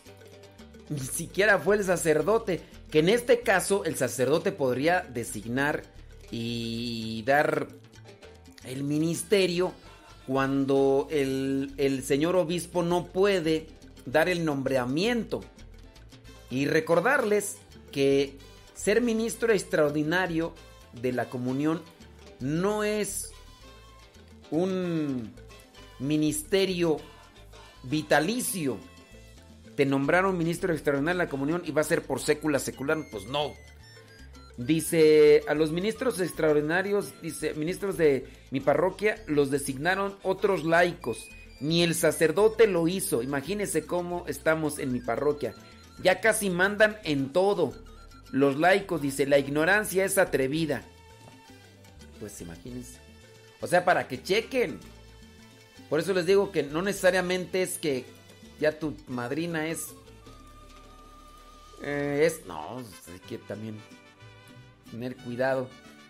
Déjenme ver, estoy, estoy aquí acomodando lo de la radionovela. Ahí va, espérenme tantito. Este... se- Ya, ya saben cómo soy. Dice... ta, ta, ta. Dice... Si ya saben cómo se pone, ¿para qué le preguntan? Pues sí, ¿qué tiene? Sí, hay gente pues que no les gusta, bueno. Quisieran pues que explicara de otra manera, pero pues ya saben cómo soy. Dice... sí, voy a hacer un artículo ya.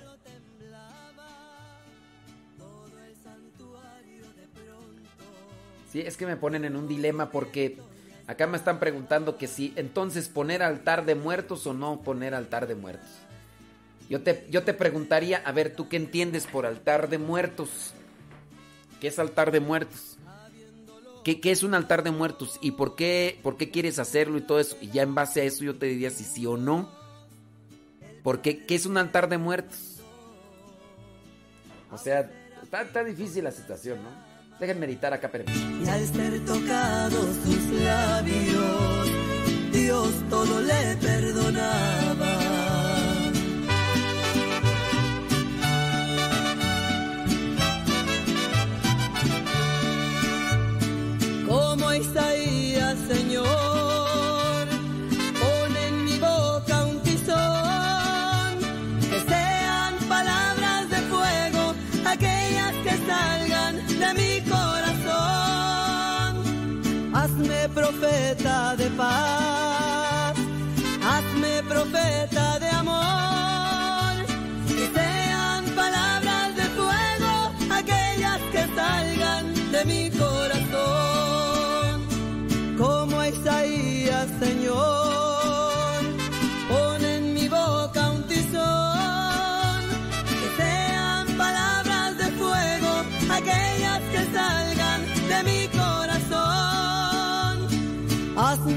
Profeta de paz, hazme profeta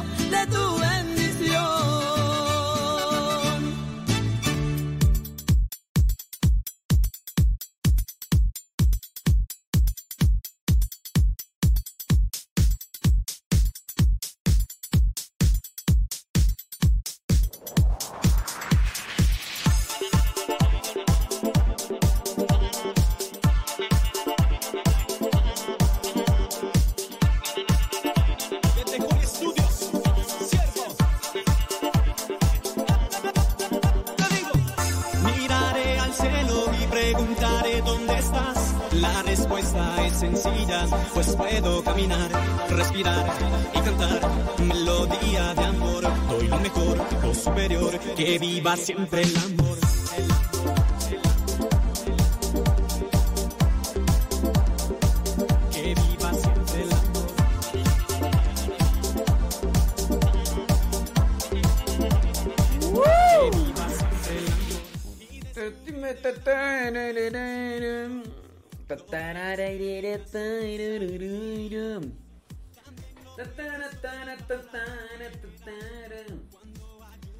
Vámonos.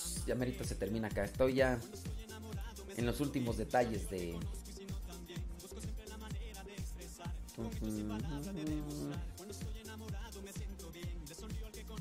Dice que dice en su parroquia los servidores el año pasado pusieron un altar a la Virgen y pusieron frutas en estos días. ¿Qué significa eso? Pregúntenle ustedes directamente esos. Si los servidores de tu parroquia pusieron eso, pregúntales. Pregúntales a ellos. A ver, ¿por qué pusieron eso? Porque yo puedo decir y suponer por qué lo pusieron. Pero a lo mejor me equivoco. Porque acuérdate que en la acción lo que pesa más es la intención. Entonces pregúntale a tus par a tus a tus servidores, diles, "Oigan, disculpen, ¿por qué hicieron eso?" Y ya dice mm, dicen y hacer el altar de muertos. ¿Qué es, ¿Qué es hacer el altar de muertos? ¿Para qué o qué? Si les digo pues que para dar una respuesta así que te sirva, híjole, está complicado porque uno tiene que hacer más preguntas y todo lo demás.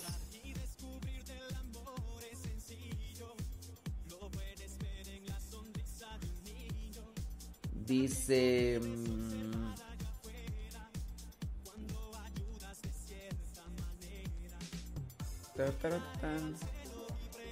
Leche, bra, bra, blue, bla.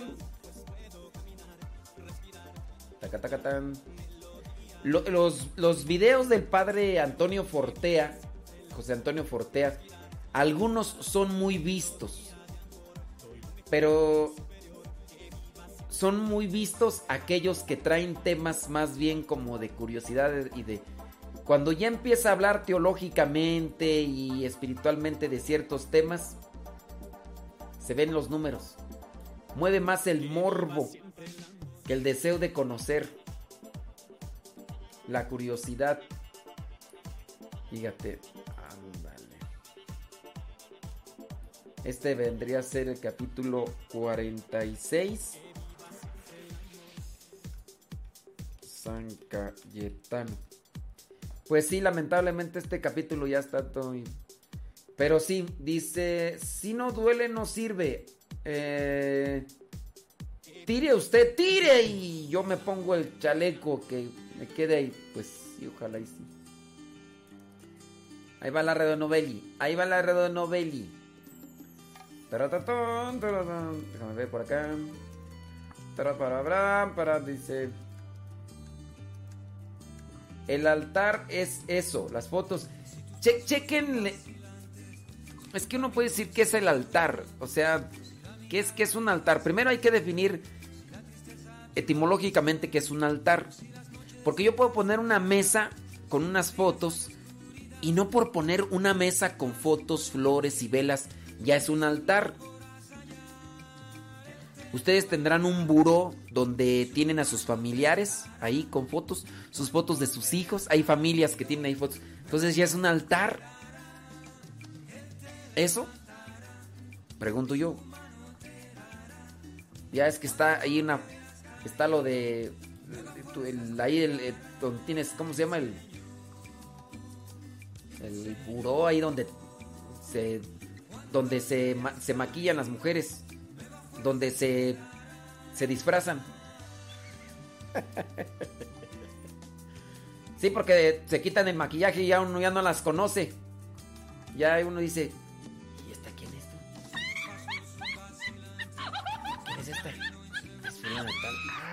se maquilló. Ahí ustedes a veces tienen la, la, imagen de, sus hijos y no por eso es un altar, ¿o sí? es un altar. Vámonos con la radio noveli.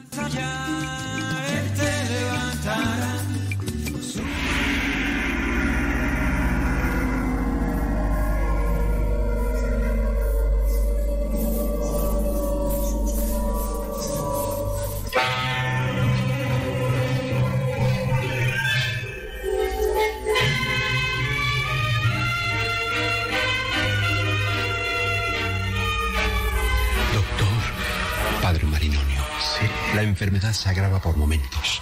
El padre Cayetano no tardará en entrar en agonía.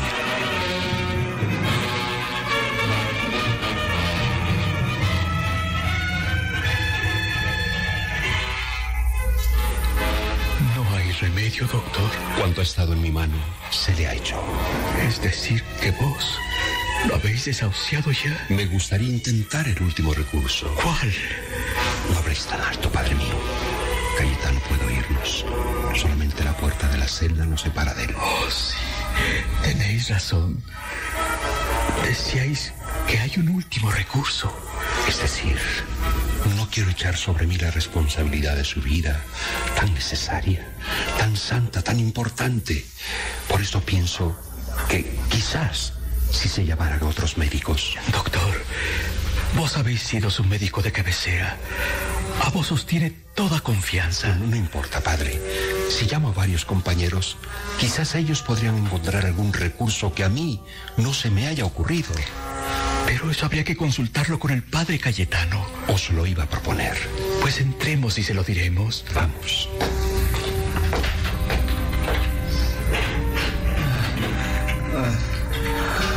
Padre Cayetano, el doctor Capone quiere proponeros algo en bien de vuestra salud. Mi vida está en manos de Dios. Es verdad, Padre mío. Pero nosotros los hombres debemos hacer cuanto podamos por salvarla. No lo habéis hecho ya. Por lo que a mí me toca, pues hice cuanto pude. Pues entonces, doctor. Aún se puede intentar algo. ¿Qué? Vuestra enfermedad, Padre Cayetano, es muy grave. Debo llamar a otros médicos para que juntos decidamos si es posible hacer algo por vos. Consulta. Consulta. Haced vos lo que podáis y con eso basta. Si Dios quiere sanarme, lo hará. Y si quiere que muera, moriré a pesar vuestro. Padre Maridonio, ¿qué sucede en la ciudad? Ya lo sabéis, Padre mío. El pueblo está en espera de lo que Su Alteza el Virrey determine. Hace poco me dijeron que el enviado del pueblo, don Plácido de Sangro, había solicitado y obtenido una entrevista con el virrey. ¿Y cuál fue el resultado? En estos momentos deben encontrarse hablando. Confío en que Dios los ilumine a ambos. Mirad, Alteza. Este es el papel que me dio el secretario del emperador en respuesta a mi demanda. Dadme, don Plácido Sangro. Quiero ver las condiciones que su majestad impone. ¿Lo veis? Todo está muy claro. Obediencia al virrey. Obediencia. El pueblo está dispuesto a obedeceros, Alteza. Toda la ciudad está pendiente de esta entrevista entre vos y yo. Pues ya lo sabéis.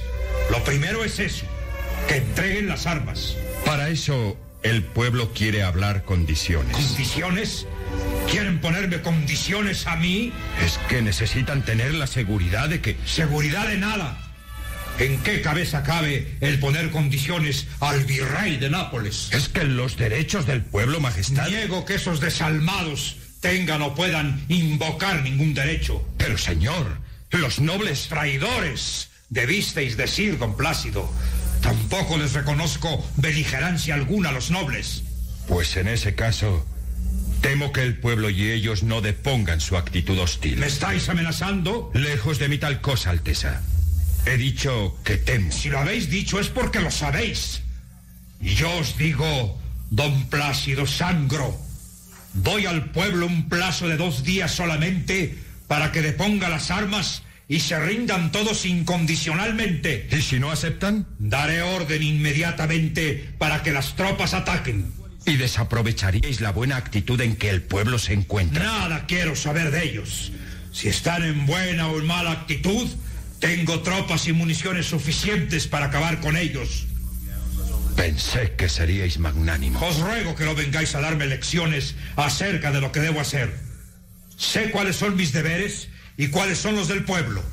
Su Majestad ordena. Su Majestad quiere que me obedezcan.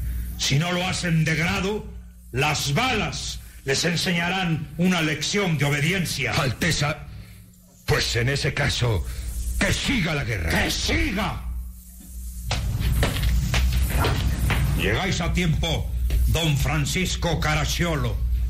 Iba a dar órdenes en este momento para que ataquen las tropas y acaben con esos malditos. Y os prevengo, señores, que de Nápoles no va a quedar piedra sobre piedra.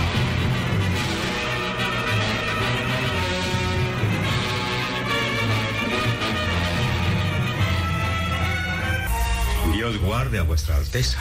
¿Habéis oído mis palabras, don Francisco Caracciolo? Eh, me pareció oír algo acerca de la paz. ¿De la paz? ¿Podéis hablar de paz cuando os repito iba a dar la orden de atacar al pueblo? Atacar al pueblo. ¿Y a los nobles, Alteza? Sí. Para un castigo semejante debe haber habido una falta muy grave. que os han hecho la nobleza y el pueblo? ¿Os estáis burlando de mí? Vive Dios, que puede costaros muy caro. Quizás mi pregunta estuvo mal formulada. Don Francisco, Su Alteza el Virrey se niega a escuchar las condiciones que el pueblo exige antes de deponer las armas. ¿Rendición incondicional o nada? Pero ese no es el deseo del emperador, Alteza. ¿Que no? ¿Habéis leído acaso este papel? Eh, me es bien conocido el recado que envía Vargas, el secretario de su majestad. Obediencia, señor mío. Obediencia incondicional a mí, que represento la autoridad suprema por gracia del emperador. Perdonad, Alteza. ¿Está en el escrito esa palabra incondicional? ¿Se sobreentiende? También puede sobreentenderse el aceptar ciertas condiciones que el pueblo pide. ¿Y qué condiciones serían esas, si se puede saber? Pueden resumirse en una sola. Entregarán las armas y las municiones que tienen a cambio de un perdón completo por vuestra parte. No puedo olvidar las ofensas que me han hecho. La sangre de mis soldados españoles clama venganza. Ahorcaré en la plaza de Nápoles a los promotores de esta sonada. Y solo lograréis con eso que toda la ciudad se levante en contra vuestra. Os digo que ahorcaré a todos los que capitanean este motín. Necesitaríais ahorcar a todo Nápoles. Eh, ¿Qué dirían entonces su majestad el emperador? Ellos os prestarán obediencia a cambio de perdón y de libertad. ¿Acaso no tienen derecho a que se les trate como a hombres y no como a esclavos? San Cayetano. Bienaventurados los humildes, porque de ellos es la gloria eterna. San Cayetano. Capítulo en la vida de San Cayetano, el defensor de la verdad divina, cuya existencia extraordinaria formó una epopeya de santidad.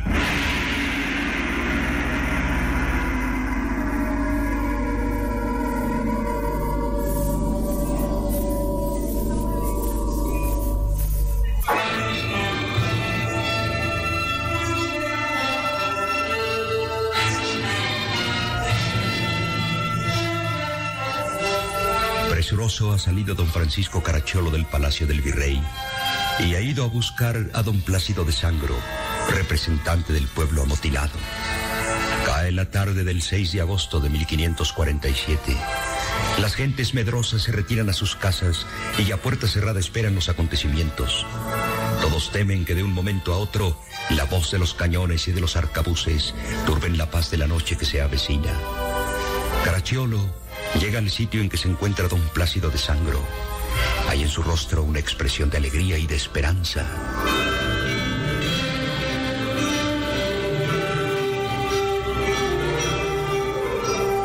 Don Plácido, buenas noticias. ¿Habéis hablado con el virrey? Y allí vengo. No me explico el cambio de su actitud.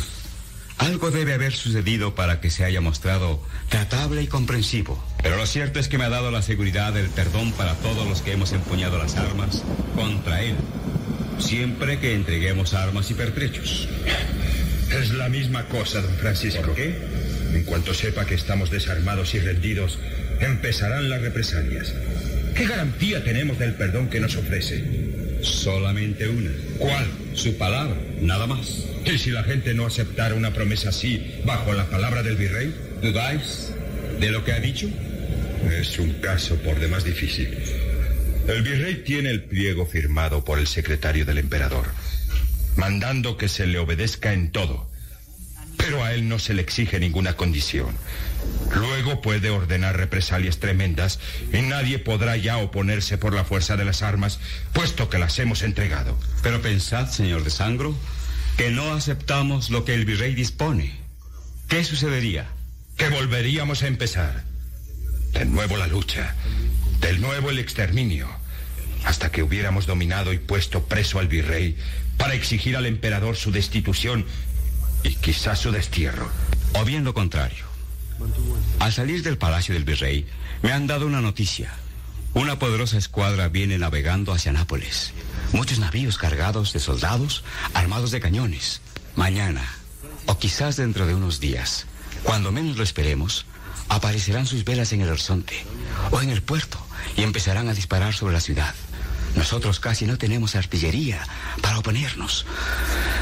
Soldados españoles que vienen en las naves desembarcarán y nos pasarán a cuchillo a todos. Luego saquearán la ciudad, quemarán, robarán, matarán, destruirán a Nápoles en unos cuantos días. ¿Qué preferís? ¿Aceptar la promesa del virrey? ¿Fiando solamente en su palabra? ¿O exponeros a una total destrucción?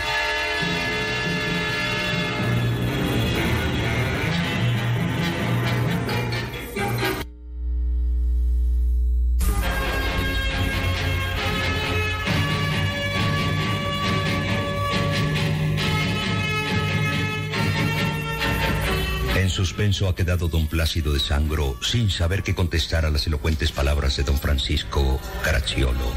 Eh, tristemente mueve la cabeza al contestar.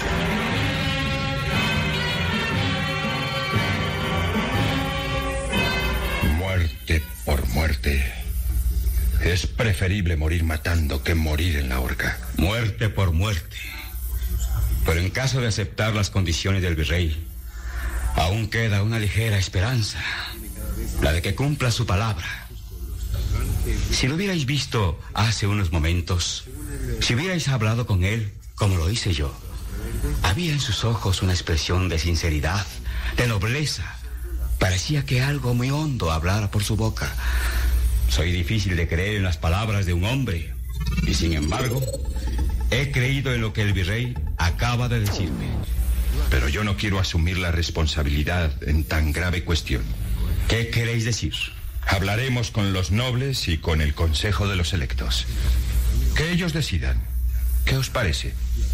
Por lo que a mí toca, me parece muy prudente lo que decís. Pero deberemos hacerlo inmediatamente. El virrey puede mudar de opinión y dejar pasar esa racha de benevolencia que ha mostrado. Vamos ahora mismo, don Francisco. ¿Queréis acompañarme? Con el mayor placer, don Plácido.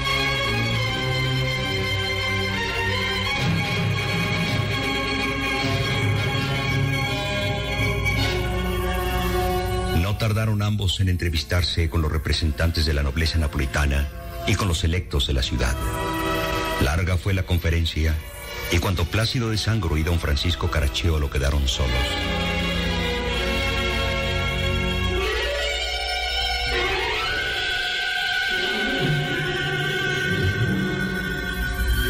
Don Francisco, habéis hecho gala de vuestras dotes oratorias. Vuestras inteligentes palabras han convencido a todos. ¿Y a vos? A mí... He de deciros la verdad. ¿Sí? Sigo dominado por el temor de una traición por parte del virrey. Hay una forma de evitar esa traición. El virrey podría pasar sobre su palabra, negando que la hubiera empeñado. Pero si lográsemos que su promesa se nos diera por escrito. ¿Y creéis que eso sea posible? Hay que intentarlo. ¿Lo haríais vos? Sí. Y vos me acompañaréis. ¿Yo? Iremos ahora mismo a entrevistar al virrey. Bien. Acepto en bien de todos. Acepto para salvar a la ciudad. Pues vamos inmediatamente. Aguardad. Antes hemos de redactar un escrito en que nos comprometamos a entregar las armas. Tenéis razón. Y en el mismo escrito Consignaremos el compromiso del virrey de perdonar incondicionalmente a todos los rebeldes. Bastará con presentárselo y pedirle que lo firme. De acuerdo. Redactaremos el escrito.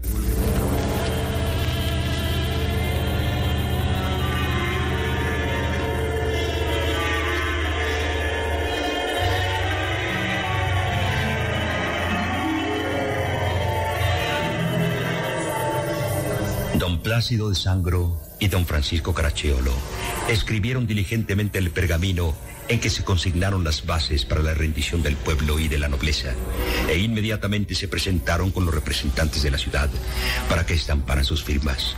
Luego, ambos se dirigieron al palacio, pero mientras caminaban,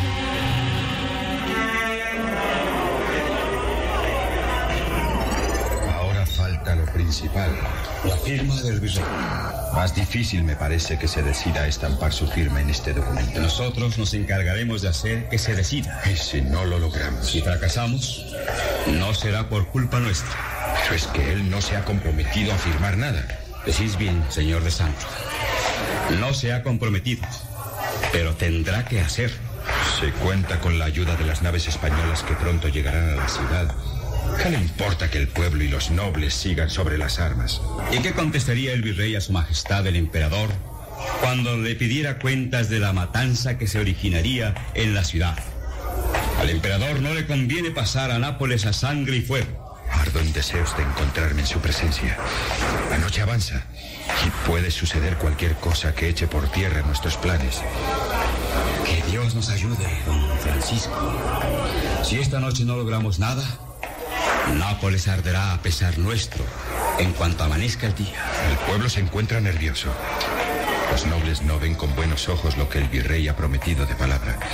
¿Podríais vos calmarlos en caso de que el virrey se negara a recibirnos esta noche? Lo dudo. ¿Y vos? Lo mismo digo.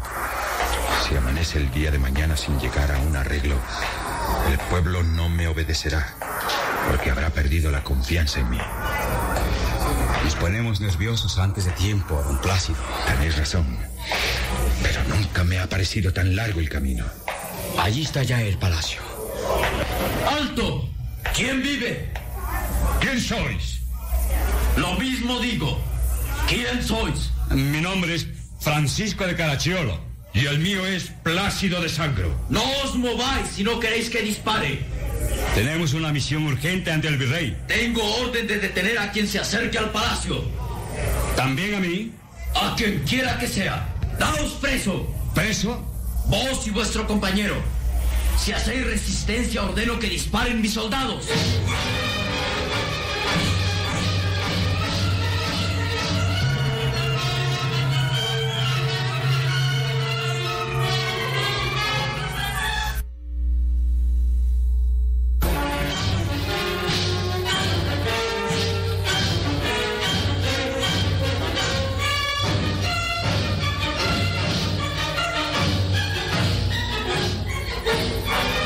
Cuantas razones adujeron Sangro y Francisco Caracciolo fueron inútiles. El oficial español se limitó a cumplir con su deber y a llevar a los dos presos al lugar seguro. La situación para ellos sería mucho de risible y no poco de dramático.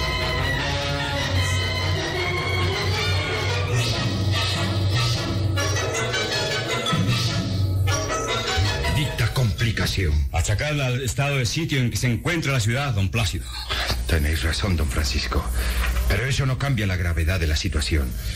No nos dejarán libres hasta que amanezca. Y cuando llegue el día, el pueblo se lanzará de nuevo a la lucha. Solamente yo podría impedirlo y... Ya lo estáis viendo. No nos dejan salir de aquí. Ni nos permiten comunicarnos con nadie.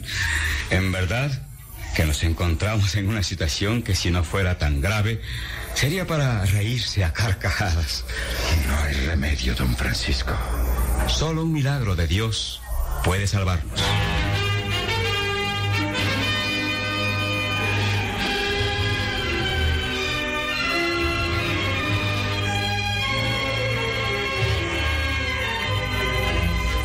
Pero el oficial español, llegado recientemente a Nápoles, y que por consiguiente no podía conocer a los dos detenidos, tuvo, sin embargo, la idea de comunicar el suceso al comandante de la plaza. Pero no pudiendo encontrarlo, se encaminó al palacio del virrey, quien le recibió en el acto.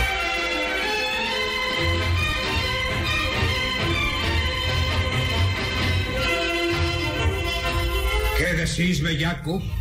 ¿Habéis detenido a dos nobles y les tenéis encerrados? Eh, perdonad, Alteza, pero las órdenes. ¿Les preguntasteis siquiera por sus nombres? Sí, Alteza. Eh, uno de ellos se llama eh, Plácido de Sangro. Plácido. ¿Y el otro? Eh, don Francisco de Caracciolo, señor. ¿Sabes, grandísimo Tuno, quiénes son ellos?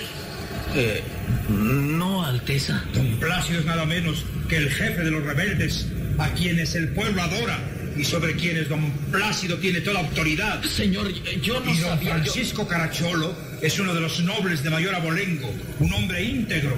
Seguramente ambos se dirigían a este palacio para hablar conmigo de gravísimas cuestiones. Y tú, canalla, te has atrevido a detenerlos. Perdonad, señor, pero eh, Vete yo soy rápido. soldado. Pon al momento en libertad a ambos. Y si por tu imprudencia sucede algo en la ciudad, mañana mismo mandaré que bailes en una cuerda ahorcado. Señor, perdonad, e- es que... Vete al momento y que vengan aquí esos dos caballeros.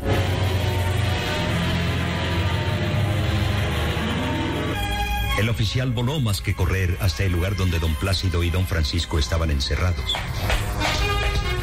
Más que abrir la puerta, casi le arrancó de sus goznes. Caballeros, perdonad. ¿Qué queréis ahora? ¿Qué sucede? Eh, Estáis en libertad. ¿En libertad? ¿De quién es la orden? De Su Alteza el Virrey. ¿Cómo? Su Alteza tiene conocimiento de vuestra estupidez. Repito que me perdonéis. Es que eh, soy soldado y el más extraño en esta ciudad. ¡Basta! Debería daros una lección por lo que habéis hecho y castigar vuestra insolencia. Bastante castigado estoy ya, señor. ¿Y se puede saber qué os ha dicho el virrey? Que os espere en su palacio ahora mismo. Bien. Por mi parte, tomad vuestro merecido.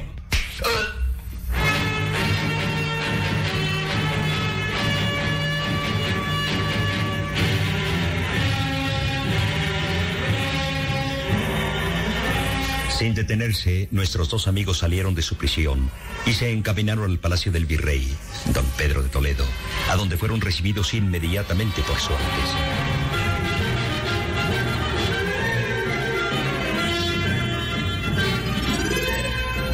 Alteza. Dios guarde vuestra Alteza. Caballeros, perdonad la torpeza cometida contra vuestras personas. No hablemos de ello, Alteza. La situación es de tal manera delicada que vuestra Alteza no debe perder su precioso tiempo. Hablad, caballeros. Hemos entrevistado al Consejo de los Electos.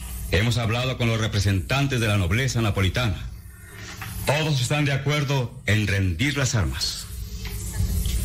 Os felicito, don Plácido. De acuerdo con ello, hemos redactado este pergamino en que se consignan las bases para la rendición incondicional.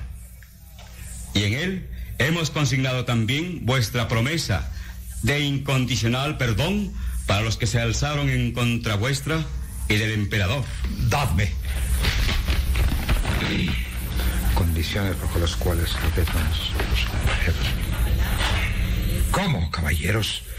¿De manera que pretendéis que yo estampe mi firma y mi sello en este pergamino? En esa forma, Alteza, quedará completo el tratado de paz. ¿Eso quiere decir que no os basta con mi palabra?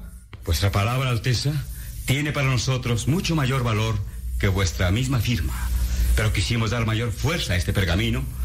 Si nos hacéis el honor de asentar vuestra palabra con vuestra firma, para los que no han tenido la satisfacción de oír lo que a nosotros nos habéis dicho. Don Francisco Caracciolo, sois un hábil embajador, a fe mía. Pero si a vuestros compañeros y al pueblo de Nápoles no les basta con mi palabra, tampoco yo firmaré ese papel. Esta es mi última palabra.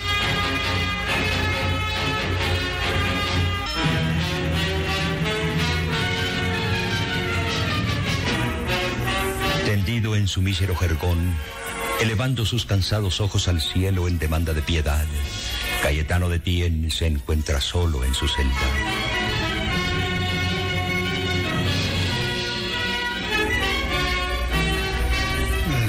respiración es fatigosa, pero sus labios no dejan de moverse orando sin descanso, olvidando de sus propios sufrimientos, olvidando de todo y sin pensar sino en la paz.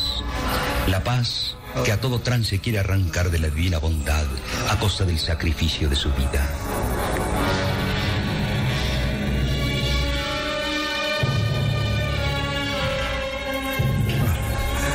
Vos lo podéis hacer, Señor. En vuestras manos bondadosas está darle la paz a esta ciudad, a este pueblo, a estas gentes. De tronar las armas, que queden quietas las espadas y los puñales, que se abracen los hermanos que ahora se miran con odio, que cese ya este estado de cosas, Señor. Os he ofrecido mi vida en cambio de la paz y mi vida se extingue. No vale nada, pero yo os la ofrezco de nuevo. Dios mío, por el amor que tenéis a la Virgen Santísima vuestra Madre, por vuestra pasión y muerte, por todo lo que padecisteis en la cruz, por aquellos tormentos terribles que en vuestra divina bondad me habéis hecho gustar por un momento. Señor, si algo he hecho en mi vida pasa a vos, apiadaos de mí y concededme este favor.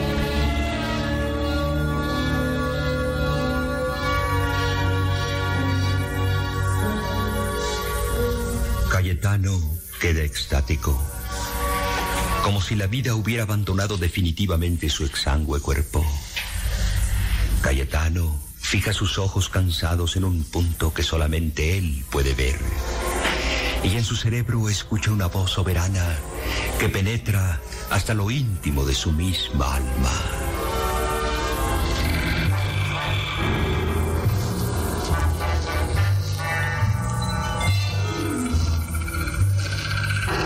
Cayetano, tu oración ha sido escuchada. Te concedo lo que me pides.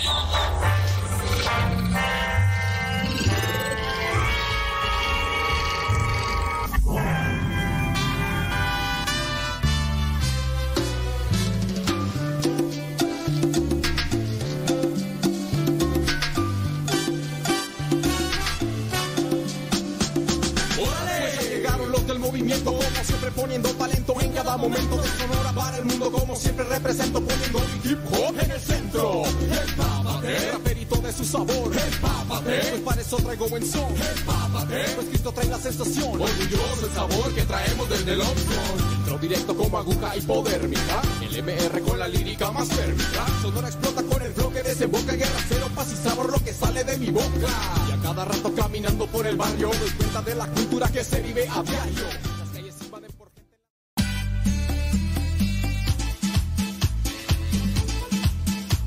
Tío Modesto, ¿te puedo ver que venga? Sí, mira, es que mira, yo tengo muchas pinturas y me maquillo, pero mi abuelita no me lee y yo tengo una bici y yo tengo muchos juguetes.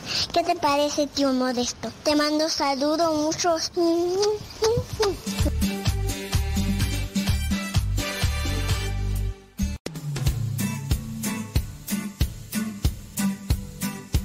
Desde agosto del año 2009, aquí está Radio Cepa y seguirá estando hasta que Dios no diga otra cosa. Recomienda a Radio Cepa para que sigamos adelante hasta que Dios no diga lo contrario. Radio Cepa, ñaca ñaca.